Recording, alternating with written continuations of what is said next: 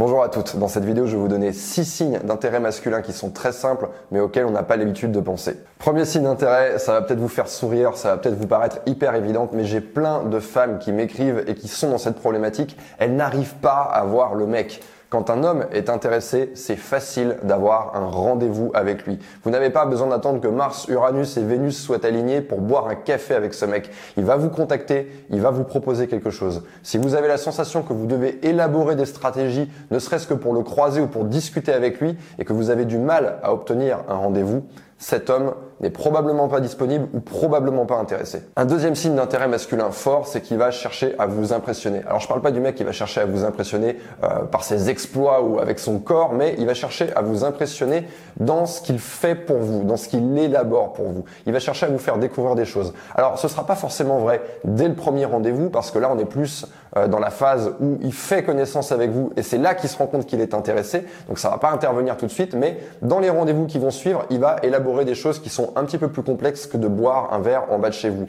Pourquoi Parce qu'il a envie de vous impressionner. Ce qui m'amène à mon troisième signe d'intérêt, il va chercher à savoir s'il a des rivaux. Alors bien sûr, il va pas vous poser la question de manière solennelle parce qu'on est dans les premiers rendez-vous et c'est pas quelque chose de grave. Au contraire, il va avoir tendance à le faire avec humour, en ironisant par exemple sur le grand nombre de rendez-vous que vous avez. Il va dire par exemple, ah oui bien sûr, avec tous les mecs que tu rencontres, ça c'est un signe d'intérêt. Il veut que vous confirmiez ou que vous contredisiez ce qu'il est en train de dire. Quatrième signe d'intérêt qui est un peu plus subtil, il va chercher à mentionner le corps dans la conversation. Soit il va parler de son corps, soit il va parler de votre corps. Il va le faire de manière un peu subtile. Il peut dire par exemple qu'aujourd'hui, ah, j'ai plein de courbatures, quelque chose comme ça. C'est tout bête, mais en fait, on amène le sujet du corps dans la discussion. Pourquoi? Parce qu'intuitivement, il sent que c'est un sujet qui va l'aider à avancer avec vous. Cinquième conseil d'intérêt pour évaluer l'intérêt d'un homme, et ça, vous allez pouvoir l'utiliser en rendez-vous. Regardez s'il s'intéresse à votre vie. Je veux dire, est-ce qu'il s'intéresse véritablement à votre vie, ou alors est-ce qu'il fait juste euh, de la surface? Est-ce qu'il reste dans le ici et maintenant,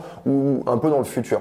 Un homme qui a juste envie de coucher avec vous, il n'a pas besoin de connaître votre passé ça ne l'intéresse pas. Ce genre d'information n'est pas du tout pertinente pour le projet qu'il a avec vous. Donc regardez si dans les questions qu'il vous pose euh, si la conversation reste naturellement sur votre passé, sur les expériences que vous avez eues, comment vous êtes devenu la personne qu'il a en face de lui? Sixième conseil, que vous couchiez avec lui ou que vous ne couchiez pas avec lui, son comportement reste consistant.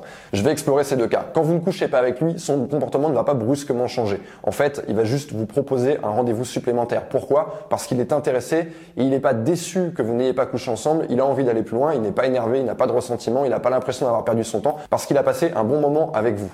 Et si vous avez couché avec lui, même chose, son comportement reste consistant, ça ne change pas. Vous allez avoir un autre rendez-vous par la suite ou si c'est vous qui proposez un rendez-vous, il va l'accepter avec joie. Même et surtout si ce rendez-vous n'a pas lieu dans votre chambre à coucher ou dans sa chambre à coucher, il va être content de passer un moment avec vous. Donc en fait, quoi qu'il arrive, que vous ne couchiez pas avec lui ou que vous couchiez avec lui, son comportement ne va pas changer avec cet événement ou ce non-événement. Voilà les six signes que j'avais envie de partager avec vous. N'hésitez pas si vous en voyez d'autres à les mettre en commentaire de cette vidéo. Vous pouvez aussi poser vos questions dans les commentaires. Enfin, si vous aimez mes conseils, j'ai une excellente nouvelle pour vous. J'ai écrit ce livre dans lequel j'ai répertorié toutes mes stratégies pour faire de belles rencontres, amener un homme à s'engager et entretenir votre relation. Je vous souhaite une excellente journée.